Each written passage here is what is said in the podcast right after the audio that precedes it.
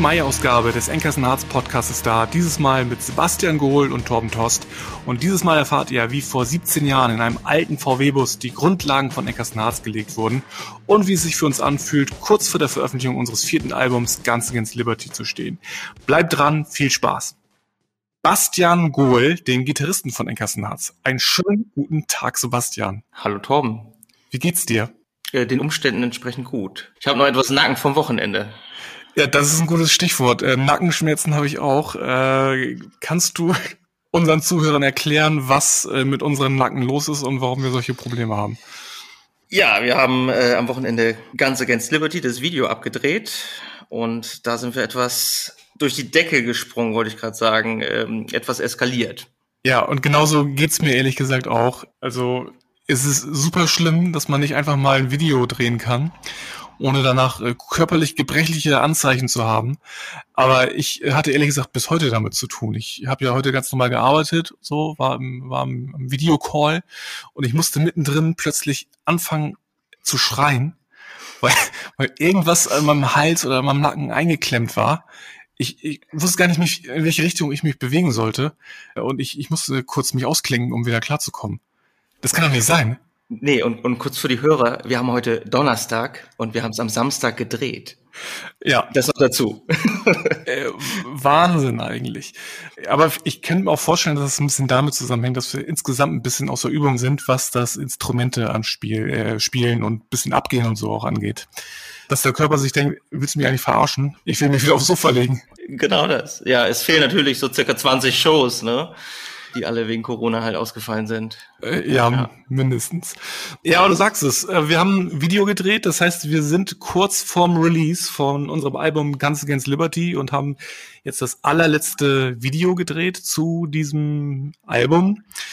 Wie fühlt sich das für dich an? Das war ja jetzt irgendwie doch eine ganz schöne Reise, bis wir das Ganze an den Start gebracht haben und jetzt geht das ja so ein bisschen zu Ende mit den ganzen Vorbereitungen und sowas. Wie fühlt sich das für dich an? Auf jeden Fall gut. Also wir haben jetzt über ein Jahr nach Aufnahmen sozusagen äh, endlich dann die Platte in der Hand. Der Ritt dahin war schon teilweise anstrengend. Also so viele Videos haben wir noch nie gedreht. Sei natürlich auch der äh, Pandemie geschuldet. Ja, ich freue mich schon, dass die Platte jetzt am 4. Juni rauskommt. Ja, und je nachdem, wann ihr diesen Podcast jetzt hört, habt ihr entweder jetzt noch die Möglichkeit, das ganze Ding vorzubestellen und rechtzeitig zum 4. Juni zu haben, oder wenn das Ding schon draußen ist, natürlich auch dann noch zu bestellen. So oder so freuen wir uns. Ähm, von dir weiß ich ja, dass äh, Guns Against Liberty, der Titeltrack, auch dein Lieblingssong ist. Das hast du mir schon mal erzählt und hast du auch an der einen oder anderen Stelle schon erwähnt. Warum eigentlich gerade der? Weil die Verse hart sind und der Refrain dann balladesk, sagt man glaube ich im, im Musikjargon, im Sechs-Achtel-Takt, äh, ja, sehr tragend ist. Ne? Mhm. Und das, das ist halt was ganz anderes, als was wir sonst machen. Und ich kenne auch nicht viele Songs, die erfolgreich geworden sind mit dem Sechs-Achtel. Ich glaube, Metallica hat einen Song, ich glaube, der heißt Nothing Else Matters. Und dann gibt's glaube ich, noch We Are the Champions. Und das war's dann auch an sechs Achtel-Songs. Ne? Wenn jetzt Guns Against Liberty noch dazukommen würde, ne, das wäre doch was. Ja, ich würde ich würd nicht Nein sagen, aber äh, ja. vielleicht brauchen wir noch, noch einen dritten sechs Achtel-Song irgendwann, damit wir da oben in die Schublade greifen können von Metallica und, ja. und so weiter. Vielleicht. Ja. Ja, was, was glaubst du, wie es weitergeht? Also, du hast gesagt, es ist ein Jahr jetzt her, dass wir das alles aufgenommen haben. Dann haben wir Redfield Records äh, als Partner dazu bekommen. Dadurch ist natürlich einiges ins Rollen gekommen. Wir haben so viele Musikvideos gedreht wie noch nie. Jetzt kommt das, kommt das Ganze raus. Was glaubst du, wie es für uns als Band jetzt weitergeht? Machen wir jetzt einfach, sind wir jetzt noch eine Digitalband oder glaubst du daran, dass wir irgendwann mal nochmal wieder auf der Bühne stehen? Ja, also ich hoffe, also ich hoffe auch in diesem Jahr noch und in diesem Jahr auch noch oft. Bis jetzt haben wir, glaube ich, eine Show, die noch steht, am 26.11. in Hamburg im Logo. Und das war's jetzt. Und ich hoffe, da kommen noch so fünf, acht, zwölf dazu. Ist natürlich, glaube ich, Utopie, aber ich hoffe. Ja, wer weiß. Vor allem dürfen, dürfen wir nicht in so einen Trott verfallen, dass wir, dass wir denken, äh, eigentlich ist es doch ganz cool so. Wir dürfen äh, nicht vergessen, wie cool es auch war, mal früher Shows zu spielen und Publikum zu sehen, mit denen zusammen zu feiern und einfach unterwegs zu sein. Ne? Genau das, das darum geht's ja, ne? Ja. Ja. Wer die anderen äh, Podcasts von Enkers Harz sich in der Vergangenheit mal angehört hat, in unserer langen Podcast-Karriere, der weiß, dass wir immer noch mal einen Blick in die Vergangenheit geworfen haben. Ein Blick zurück, wie hat das eigentlich alles angefangen? Wir wissen das inzwischen von Timo, von Manu, von Tim und auch von mir. Sebastian, erzähl du doch mal, wann und warum und wie du angefangen hast, Musik zu machen. Ja, gute Frage. Das ist schon sehr, sehr lange her. Tim hat, glaube ich, schon was gesagt. Zehnte Klasse, das kommt auch hin, so 1999. Jetzt wisst ihr auch alle, wie alt wir sind. Genau, und da haben wir uns halt einfach so gesagt, ey, wir wollen Frauen klar machen. Wir brauchen jetzt eine Band. Anders klappt das nicht. und wir haben uns alle Instrumente bestellt. Tim natürlich den Bass, weil er nicht so viel Seiten haben mochte. Und äh, ich habe mir einfach eine Gitarre bestellt mit Verstärker, der hatte sogar eine Vorstufenröhre, das war so damals so das Nonplusultra. Aber ich glaube 300 Mark oder so Gitarre und Verstärker und dann kam der Kram an und dann einfach aufgedreht, bis es kreischt und einfach reingehauen. Ne? Keine einzige Note, keinen einzigen Griff, nichts, einfach nur Rock'n'Roll, einfach rein, klang geil und dann Band gemacht. Ne? Und wo habt ihr geprobt? Äh, bei meinen Eltern im Keller. Die haben sich sehr gefreut, besonders als das Schlagzeug dazu kam. Vor allem, egal ob man da gut oder schlecht Schlagzeug spielen kann, ist es einfach immer laut und nervt. Ne? Es stört immer, ja. Ja, ja, genau. Äh, da, dazu muss ich mal sagen, das ist auch so ein, so ein kleines Trauma, was ich äh, bis heute habe. Wenn wir mal die seltene Chance haben, als Enkersenharz zu proben, ne? dann weißt du ja, wie das ist. Man nimmt da einigen Aufwand auf sich, um überhaupt proben zu können. Dann ist es natürlich das Ziel, so einer Probe einfach unsere Setlist zu proben, unsere Songs zu proben. Vor allem neuen Songs zu proben es ist wirklich so, dass ich natürlich auch ab und zu mal denke, okay, ich will jetzt mal was ausprobieren. Hab vielleicht auch einen Part, der noch nicht so richtig funktioniert und will dann zwischendurch mal kurz zehn Sekunden was ausprobieren. Ich ernte hasserfüllte Blicke von allen. Ja. Das ist aber noch der positive Effekt. Eigentlich werde ich sofort angeschrien, dass ich um eine Schnauze zu halten habe, wenn ich äh, Schlagzeug spiele. Und äh, das ist, was das soll. Also wie, ich, wie es mir einfallen würde, zu üben. Ja, ja, ja. Also ich bin nicht der, der dich immer böse anguckt. Ich mache das selber gerne, aber ich werde auch immer von Timo und äh, Konsorten böse angeguckt. Und warum wir wohl, wie, wie wir wohl jetzt hier einfach denen ins Wort fallen könnten. ohne, ja. ohne was zu sagen, ne? Ohne was zu sagen, ja. Ja, aber das ist, also das finde ich persönlich schlimm. Und dann ist die Probe vorbei und dann kriegt man wahrscheinlich immer noch mal, was heißt wahrscheinlich, es ist so, man kriegt immer noch mal einen Spruch mit, wie scheiße man war. Aber es ist ein Teufelskreis, weil man kriegt keine Gelegenheit, sich zu verbessern. Nee, genau, das kenne ich, du. Ja, das kenne ich. Äh, ja, ja, aber zurück zu deinen Anfängen. Also ich weiß auch noch, dass ihr zu dritt wart äh, zu mhm. Beginn. Mhm. Zu meiner äh, Anfangszeit war es halt so, dass es halt sehr frustrierend war, nichts zu können. Äh, hast du das auch so empfunden oder wo hast du die Motivation hergenommen, weiterzumachen und sich vielleicht doch äh, mal ein bisschen zu verbessern zumindest? Also ich hatte eine relativ steile Lernkurve, sagt man, glaube ich, im Fachsprech, die dann aber ganz, ganz schnell abgeflacht ist. Das heißt so die drei Akkord Punkrock Songs, Offspring und wie sie alle hießen, Green Day, das ging ganz schnell und danach hat es dann auch aufgehört und bis jetzt angehalten. Ich habe das bei euch immer so wahrgenommen, dass es auch alles immer so ein bisschen so äh, sehr dynamisch war, sage ich mal, positiv ausgedrückt. Also ihr habt zu dritt angefangen, aber hattet irgendwie auch unterschiedliche Schlagzeuger, dann hattet ihr noch mal einen anderen Sänger, dann war der wieder weg und so. Warum war das eigentlich so? Ähm, naja gut, als wir die Band angefangen haben, also gegründet haben 1999, wo wir gesagt haben, okay, wer macht jetzt Schlagzeug? Und einer in der Klasse hat sich gemeldet und der hat sich dann Schlagzeug gekauft. Der konnte dementsprechend Schlagzeug spielen, ne? Mhm. Und wenn dennoch das Talent fehlt, Entschuldigung, Dennis, dann, dann ähm, war es das. Dann haben wir noch jemanden bekommen, der äh, genauso gut Schlagzeug spielen konnte, also auch nicht. Und dann ging es so weiter. Wir konnten zwar alle nicht spielen, aber der Drummer muss halt wenigstens ein bisschen was können, damit man die anderen mitziehen können. Ne? Wie lange hat es gedauert, bis Alex in die Band gekommen ist? Ich glaube vier Jahre. Wir haben vier Jahre uns rumgeschlagen. Und dann kam Alex als der heilige Gral, der Schlagzeugkönig. Also ohne Scheiß. Wir dachten so, wow. Und ist er ja bis heute. Bis heute, ja. Und er kann auch zehnmal besser Gitarre spielen als ich. Das wusste ich nicht. Und vielleicht kann er auch singen und das weiß ich noch nicht, aber. Ich wusste, dass er auch Songs schreibt, aber ich wusste nicht, dass er wirklich gut Gitarre spielen kann. Aber jetzt, wo du sagst, an Dennis kann ich mich noch so grob erinnern, aber an die anderen Schlagzeuger kann ich mich schon gar nicht mehr erinnern. Aber äh, das ist vielleicht für die Zuhörer auch interessant. Alex, und da sieht man mal, dass es alles eine große Enkersen-Harz-Familie ist Denn hin und wieder kommt es hervor, dass man selbst gar nicht schafft, alle Termine so miteinander zu vereinbaren und auch gar nicht alle Konzerte spielen kann. Das war bei mir persönlich auch mal der Fall. Und Alex, also der ehemalige Schlagzeuger von Sebastians und Tims erster Band, der ist äh, schon öfter für mich eingesprungen und ist, wie du schon gesagt hast, ein Gott am Schlagzeug, also tausendmal geiler als ich und war halt immer dabei, hat immer abgeliefert und wir konnten einfach trotzdem Konzerte spielen, auch wenn ich zum Beispiel keine Zeit hatte. Genau das, ja. Mega gut. Auf jeden Fall. Also muss man ja auch erstmal machen, zu sagen, ja, ich bin jetzt mal temporär dabei und man muss sich ja trotzdem irgendwie vorbereiten so. Und ich sag mal so, das Risiko zu verkacken als äh, jemand, der, der mal so einsteigt, ist relativ groß. Aber gut, bei Alex halt nicht, weil, weil er es einfach kann. Also schöne Grüße, Shoutout an raus Alex. an Alex. Genau. Dann hattet ihr irgendwann euer Setup gefunden. Weißt du noch, wie lange das so gedauert hat, bis ihr eure ersten Konzerte gespielt habt? Oder wo die auch waren? Ähm, das erste Konzert war Halloween 2001 oder 2000. Ich weiß es leider nicht mehr. Das ist schon viel zu lange her. Das war in einer alten Scheune in Wohnste, in so einem baufälligen Schuppen. Und da wurden wir eingeladen von einer befreundeten Band. Keine Ahnung, wie das vorher schon zustande kam ohne Auftritte. Und ohne Internet, kann man ja schon fast sagen. Ja, ich glaube, es gab MySpace und das war's. Und das war unser erster Auftritt. Irgendwo mitten im Nichts. Und da sind ja noch ein paar gekommen, wo wir uns ja auch mit, äh, ja, mit Timos und meiner Band und Manus Band äh, über den Weg gelaufen sind. Und das wusste man damals noch nicht, dass es so kommt, aber da hat das Schicksal seinen Lauf genommen. Aber wo du es gerade sagst, irgendwo in so einer baufälligen Baracke auf irgendeiner Party gab es halt Konzerte. Ich weiß nicht, liegt es daran, dass wir irgendwie aus dem Alter raus sind oder gibt es sowas einfach nicht mehr? Das kann ich dir nicht sagen. Also so diese ganzen Scheunenfäten, Landjugendfäten, ähm, weiß ich nicht. Läuft mittlerweile online alles oder so.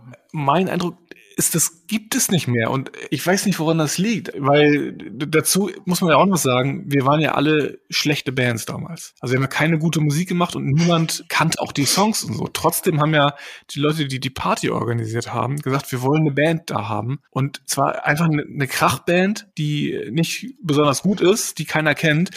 Und die Stimmung war auf diesen ganzen Partys halt immer mega gut. Es war mega voll, es waren immer hunderte von Leuten da. Davon träumt man ja heutzutage auf Konzerten, dass die Bude voll ist. Das war damals überhaupt gar keine Frage. Nee, es ging immer auch nur um Live-Musik. Scheißegal, ob man kacke war oder nicht. Ja. Ja, Hauptsache eine Muck Mucker. Das klingt so aus 70ern, aber Hauptsache eine Band, die Krach macht.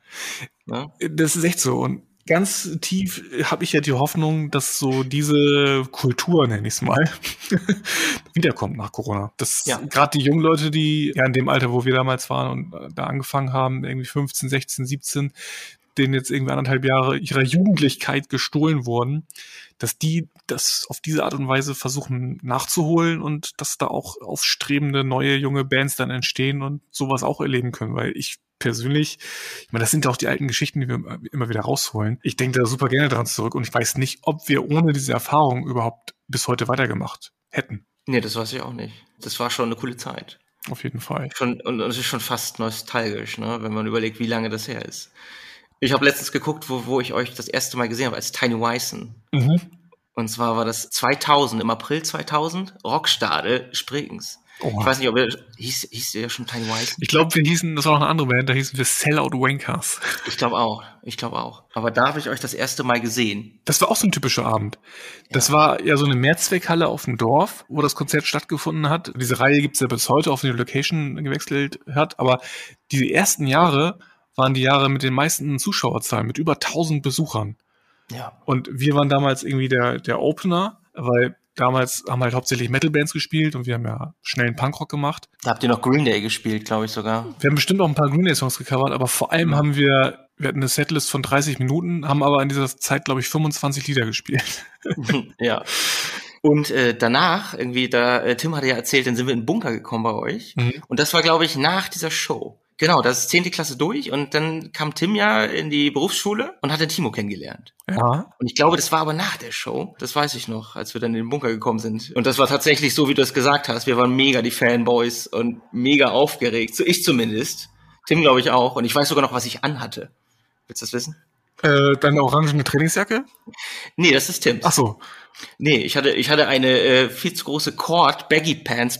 Kennt man noch Baggy Pants? Ja, klar ja, Cord, eine Cord Baggy Pants von Timezone und ein Simpsons Raglan Shirt, so mit abgesetzten Ärmeln. Ohne Scheiß. Und ich war so, so, so neidisch auf Timos Sound von seinem Marshall Wolf State Verstärker und dachte so, wow, wie geil klingen die bitte schön. Also es war wirklich tatsächlich so, ja, Fanboys. Krass, dass ich das aber auch immer noch weiß, das ist ja schon lange her, wie ich das wahrgenommen habe. Und vor allem, dass es gestimmt hat. Ja, ja, genau. Ist doch super. Ja, ja, mega gut. Dann ging es aber ja auch immer weiter. Also du hast gesagt, okay, Tiny Weissen war ja damals die Band von, von Timo und mir und wir haben da hier und da tatsächlich ja noch ein bisschen was gerissen und haben ein paar Konzerte gespielt. Und ich weiß noch ganz genau, dass wir damals dann in die Situation gekommen sind und die große Chance hatten, eine Tour zu spielen. Ich glaube, unsere zweite Tour war das damals mit, mit der Band. Die von der ersten hat Timo letztes Mal im Podcast erzählt. Italien und so, ne? Mit Italien und dem Wohnmobil und so weiter. Vielleicht war es das gleiche Jahr, vielleicht war es ein Jahr später hieß es dann plötzlich, Tiny Weissen, Jungs, ihr könnt wieder los. Ich habe für euch eine Tour klar gemacht. Und zwar geht's nach Tschechien. Pilsen, Prag. Und ein Vorort von Prag. Rakicani oder sowas, keine ja, Ahnung. Ricciani, Ricciani. Ricciani. Ricciani, ja. Ich weiß ehrlich gesagt nicht mehr, wie das zustande gekommen ist, aber es war dann so, unser Gitarrist Dennis, glaube ich, der konnte nicht, ne? Der konnte sich nicht frei nehmen oder hatte irgendwie was anderes, der konnte nicht mitkommen. Ich kann mich leider nicht mehr erinnern, wie das dazu kam, der Kontakt, ob ihr mich angerufen habt oder was auch immer. Geht ja noch weiter. Tim, Tim war ja auch dabei, ne? Tim war auch dabei, stimmt. stimmt. Genau, Simon und Dennis, die konnten das irgendwie nicht einrichten mit dieser Tour, aber wir wollten es natürlich um jeden Preis irgendwie machen. Und das war das erste Mal relativ, äh, ich meine, das ist wirklich schon lange her, äh, dass du eingespielt 17 Jahre, Entschuldigung, dass ich dir ins Wort falle. 17 Jahre. Ich habe auf der Potlamtu-Seite heute Morgen geguckt. Das ist der Club in Pilsen. Die haben noch ein Archiv. Okay. Ja, 17 Jahre, nur mal so. Genau, da ging es also los, dass du das erste Mal, und wir erzählen noch ein paar andere Geschichten, das erste Mal von vielen Malen eingesprungen bist. Und dann sind wir nämlich in dem T2, T3? Nein, T, T3. T3 von meinem, von meinem Onkel nach Tschechien gefahren und haben diese drei Show-Tour gespielt. Ähm, ich habe noch viele Erinnerungen daran. Ich auch tatsächlich, sehr viele. Eigentlich müsste alles ausgelöscht sein, aber woran erinnerst du dich noch? Sind wir da nicht losgefahren und schon in Bremen hatten wir ein Problem mit dem Boxermotor, also hinten wegen der Kühlung oder sowas? Und wir mussten alles auspacken oder ist das, äh, war das was anderes? Es kann sein, es kann auch sein, dass das Gaspedal auch nicht richtig ging, dass es mal abgefallen ist. Ja, stimmt. Ja, so sowas war ja. das. Wir hatten schon technische Probleme, da waren wir noch nicht mal vom Hof. Das, das Auto war ja eigentlich auch erst zwölf Jahre alt. Also ein T3 ist jetzt ein Oldtimer, nur mal so.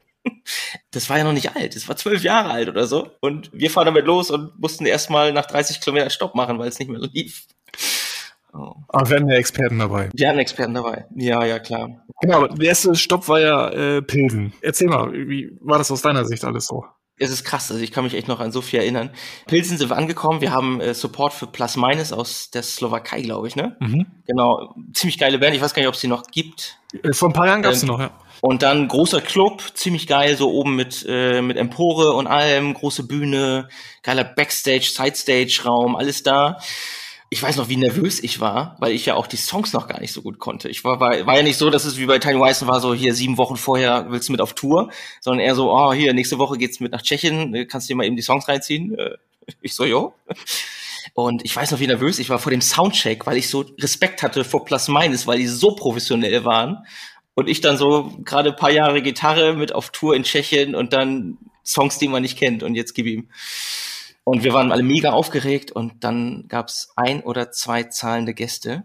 Ja. Und der Rest war Band plus Freunde. Das war trotzdem eine gute Show.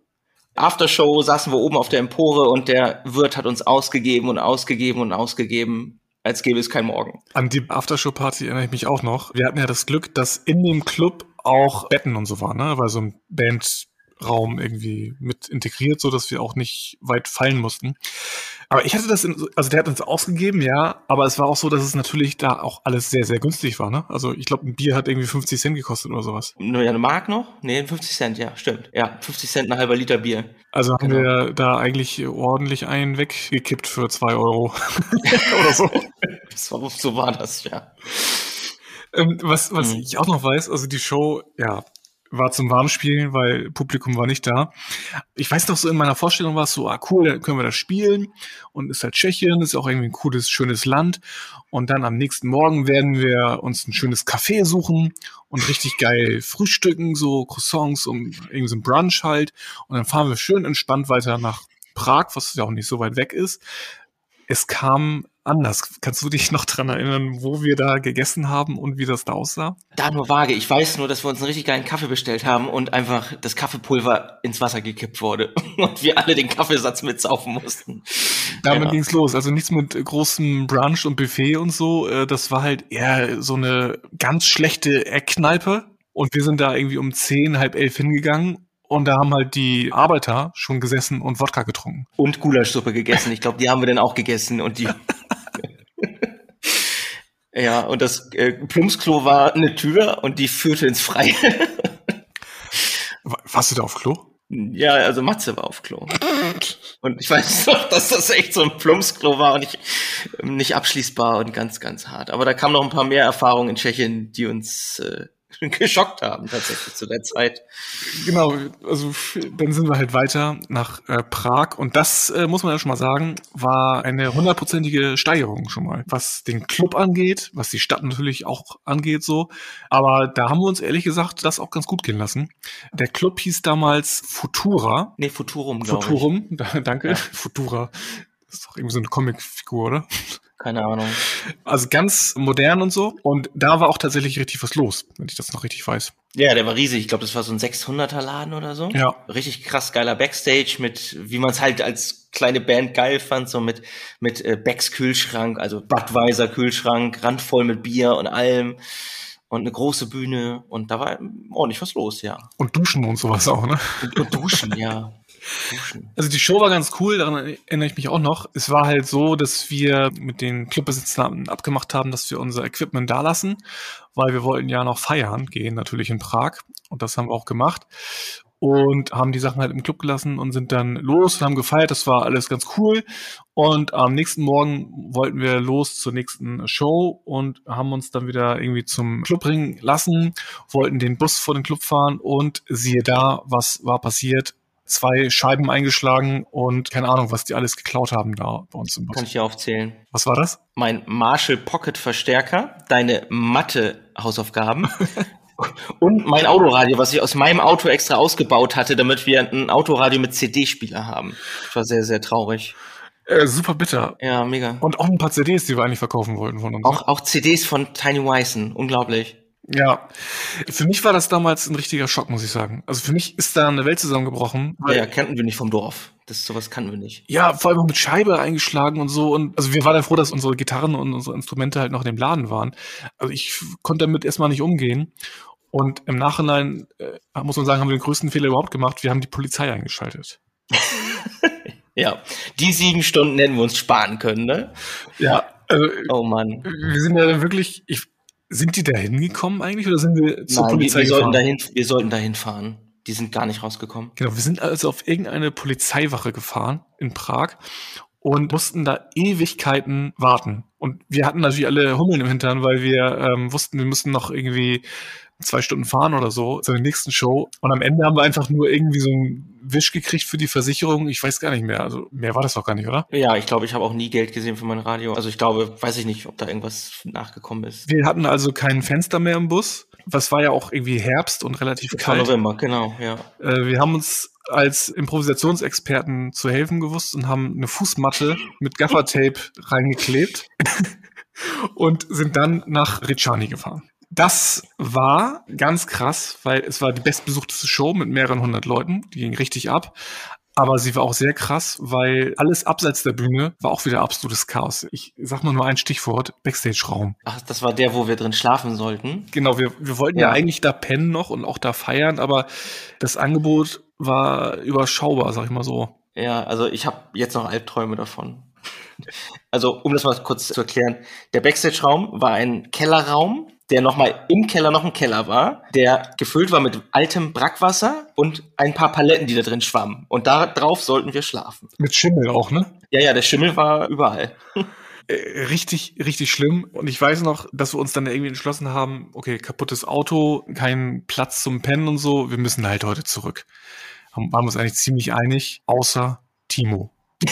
Ja. Der war, der war stinksauer, dass wir jetzt nicht äh, jede Sekunde auskosten und noch äh, da weiter feiern und was weiß ich nicht alles machen.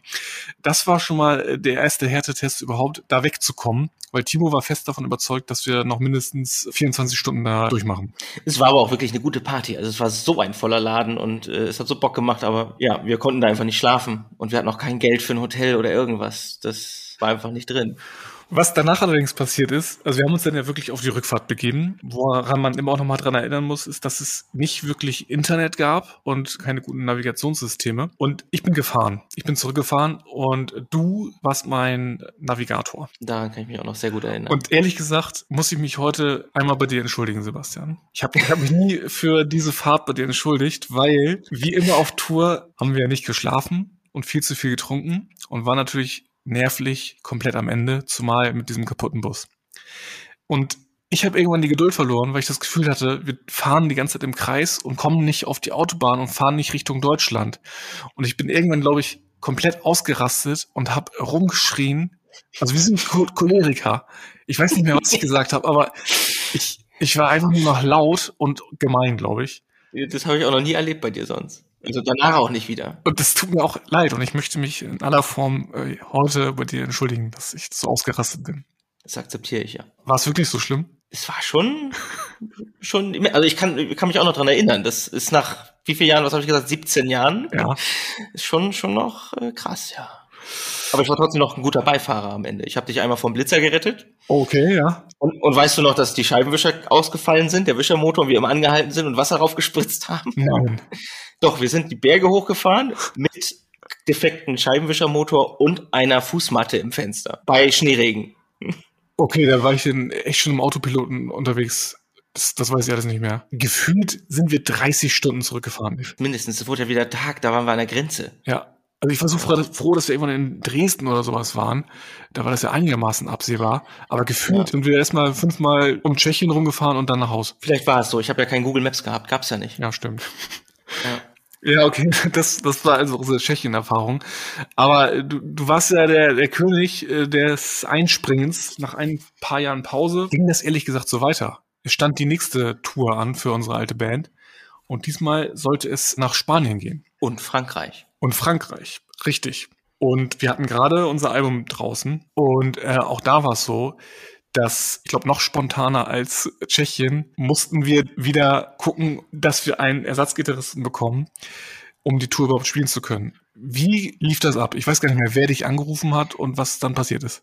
Ah, schade, das weiß ich nämlich auch nicht mehr. Ich glaube Timo. Ja. Ich glaube Timo hat mich angerufen. Das war 2007. Mhm. Im, ich glaube im, im Frühjahr. Ja, ich glaube. Ja, genau, du hast nämlich noch bei MySpace geschrieben, äh, hier mit Klimaerwärmung und äh, dass wir jeden Kilometer das immer wärmer wird. Da kann ich mich auch noch dran erinnern. ähm, ist auch nicht mehr, sowas kannst du auch nicht mehr bringen heute. Ist auch nicht lustig mehr. Nee, überhaupt nicht. Genau, und ich hatte Klausuren gerade. Ich habe 2006 Studium angefangen und war in Klausthal-Zellerfeld im Harz und wir haben gerade Klausurenzeit beendet gehabt und angefangen zu feiern. Es war, glaube ich, Viertel nach acht oder neun Uhr schon. Aber dann kam der Anruf, äh, hier, Goal, Dennis kann ich äh, wir gehen auf Tour, äh, Frankreich und Spanien, kannst du? Und ich so, ja, wann denn? Ja, wir fahren morgen früh los. und ich so, äh, äh, gib mir zwei Minuten. Und dann habe ich es kurz abgeklärt mit meiner Freundin und bin dann in mein Zimmer gegangen. Wir haben bei uns gefeiert, Gott sei Dank. Ich hatte meine Gitarre sogar dabei, was auch wieder ein Plus war. Und dann habe ich die Setlist gekriegt und alle Songs über Nacht gelernt. Und dann ging es nächsten Morgen. Ich bin dann morgens gleich losgefahren nach Öre und dann äh, ging es nach Frankreich. Toulouse war die erste Show, glaube ich, ne? Genau, Toulouse. Das war krass. Der absolute Wahnsinn. Ich hätte das niemals gemacht. Also krass schon, dass du es überhaupt gemacht hast. Ja, und dann äh, standen wir plötzlich in Toulouse auf der Bühne. Also ich glaube, so das Feedback vom Publikum war durchweg über die Tour okay. Aber wir können doch nicht gut gewesen sein live, oder? Also ich weiß 100 Prozent, dass ich nicht gut gewesen bin. Also ob ihr, ob ihr drauf wart, weiß ich nicht, aber ich war nicht drauf. Ja, aber du kannst ja zumindest mega geil abgehen. Genau, irgendein schlauer Mensch hat mal gesagt, dass Live-Performance 80 Prozent ist und äh, Musik 20. Ja. Deswegen habe ich mir es auch angewöhnt, einfach mit dem Kopf ein bisschen zu wackeln. Und die Tour war aber ganz geil im Nachhinein, oder? Ich meine, da waren noch mega geile Shows dabei. Ja, da mega. Ich glaube, Toulouse sind wir dann direkt nach Tiana gefahren, dieses Bergdorf da bei Barcelona. Genau, auf dem Dorfplatz mit richtig vielen Leuten und so. Mhm. Genau. Das kam danach. Das war doch da, wo, wo wir denn zum Strand noch wollten, wo der, wo wir ein bisschen die Berge runterfahren mussten, wo wir dann mit 20 Leuten oder so im Bus waren und dann von der Polizei angehalten worden sind und dann alle sich rausgesneakt haben und dann sich die Polizei gefragt hat, ey, wo kommen die Leute auf einmal her? Waren die im Bus? Und alle so, nee, niemals. Aber das ist auch irgendwie unser Ding, ne? Mit zu vielen Leuten im Bus. Das hat Team im letzten Podcast auch schon erzählt. Aber da war noch eine Mofa mit drin. Und Gott sei Dank ist aber kein 16-Jähriger gefahren diesmal, ne? Äh, nee, sondern ein Besoffener. Ja, stimmt. Muss. Aber da habe ich auch noch eine ganz lustige Erfahrung dazu, weil äh, wir sind ja tatsächlich dann zum Strand gefahren, nachts da gebadet und sowas. Und dann haben wir das zum ersten Mal erlebt. Also wir hatten ja alle unsere Freundinnen in Deutschland und dann ist es so gewesen, dass natürlich Leute, die mit uns da waren, also Fans, Fotos gemacht haben und auf unsere MySpace-Seite das geschickt haben. Also die haben das auf unsere Wall oder wie das damals hieß, gepostet. Ah, ja. Und dann mit ein, zwei Tagen Verzögerung kamen nämlich die ersten Reaktionen von unseren Freundinnen, was uns eigentlich einfällt, mit halbnackten Frauen in Barcelona am Strand nachts rumzuhuren. ja. Das war so der erste Moment, wo man wusste, okay, du kannst in dieser verrückten digitalen Welt, wo es MySpace gibt, nichts mehr geheim halten. Ja, stimmt. Das musst du das erste Mal lernen, ne? Ja. Was hatten wir denn noch auf der Tour an Specials? Also ich kann mich noch an den Spruch erinnern, als wir, ich glaube, wir waren im Baskenland irgendwo in äh, hier San Sebastian oder so. Und dann kamen wir da an über irgendeine alte Steinbrücke, so tausend Jahre alt, mit unserem Ford Transit. Und dann die alten Leute, wir haben Fenster runtergemacht und gefragt, wo wir hin müssen. Und ich glaube, da hieß es, ah, El Diabolos del Alemania. Irgendwie sowas. Äh, und dann sind wir zur Show gefahren. Da gab es keine Bühne und ich glaube nur eine Steckdose. Aber sie war geil, die Show. Das sind die besten Shows. Auf jeden Fall. Auf jeden Fall. Was ich auch noch weiß, wir hatten doch einen richtigen Kameramann dabei. Sven. Sven. Wenn er das, wenn er das hört, wir wollen das Material. Das ist ja der größte Skandal überhaupt. Also erstmal waren wir so fortschrittlich, dass wir gedacht haben, wir müssen diese Tour halt irgendwie filmisch festhalten, so für Social Media was ja heute selbstverständlich ist, war damals irgendwie voll was Besonderes.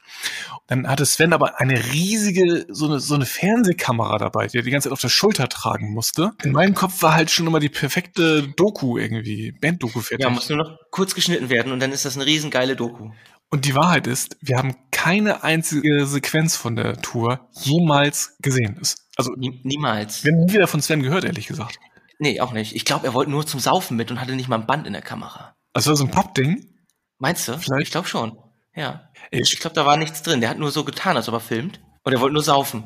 Ja. Umsonst. Aber stell dir mal vor, äh, der hat wirklich gefilmt und packt das jetzt irgendwann nochmal aus. Die Enkelsen Hard Story of Vox oder was? Ja, weiß ich nicht. Oder, oder wir können einpacken, weil oder so viele Skandale drauf sind. Ich weiß es nicht. Ich weiß, ich weiß es ja nicht mal mehr. Meld dich bitte, Sven, wenn du das hörst. Ja, genau. Bitte. Irgendwann, irgendwann kommt das alles zum Vorschein ja, wie sagt man so schön, alle guten Dinge sind drei. Die Tour war dann irgendwann durch und ich glaube, ein Jahr später, anderthalb Jahre später sollten wir wieder nach Spanien. Gleiches Spiel, wir mussten auf deine Dienste zurückgreifen, aber ich glaube, dieses Mal hast du gar nicht mehr vorher geprobt, ne? Du bist einfach mitgefahren, oder? Ich, ich weiß es gar nicht mehr. Ich glaube, ich glaube ja, ich habe gesagt, das reicht. Die anderen können es ja auch nicht besser. Und dann bin ich mitgefahren, ja. Äh, geflogen sind wir, glaube ich, sogar diesmal mit Ryanair. Ernsthaft? Ich, ich, ja, ich glaube, wir sind geflogen nach Malaga. Oh, stimmt, das ging ja in Malaga los.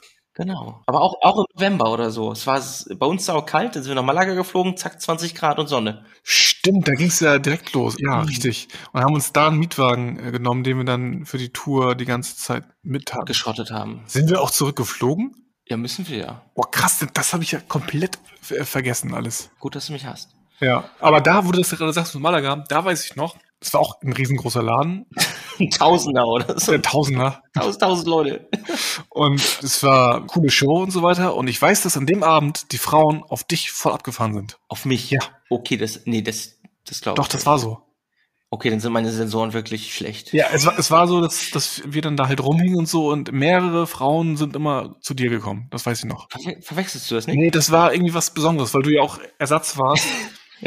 Und äh, eigentlich hattest du die Aufmerksamkeit nicht verdient. Nee, ich hab's auch gar nicht wahrgenommen. Aber es war so.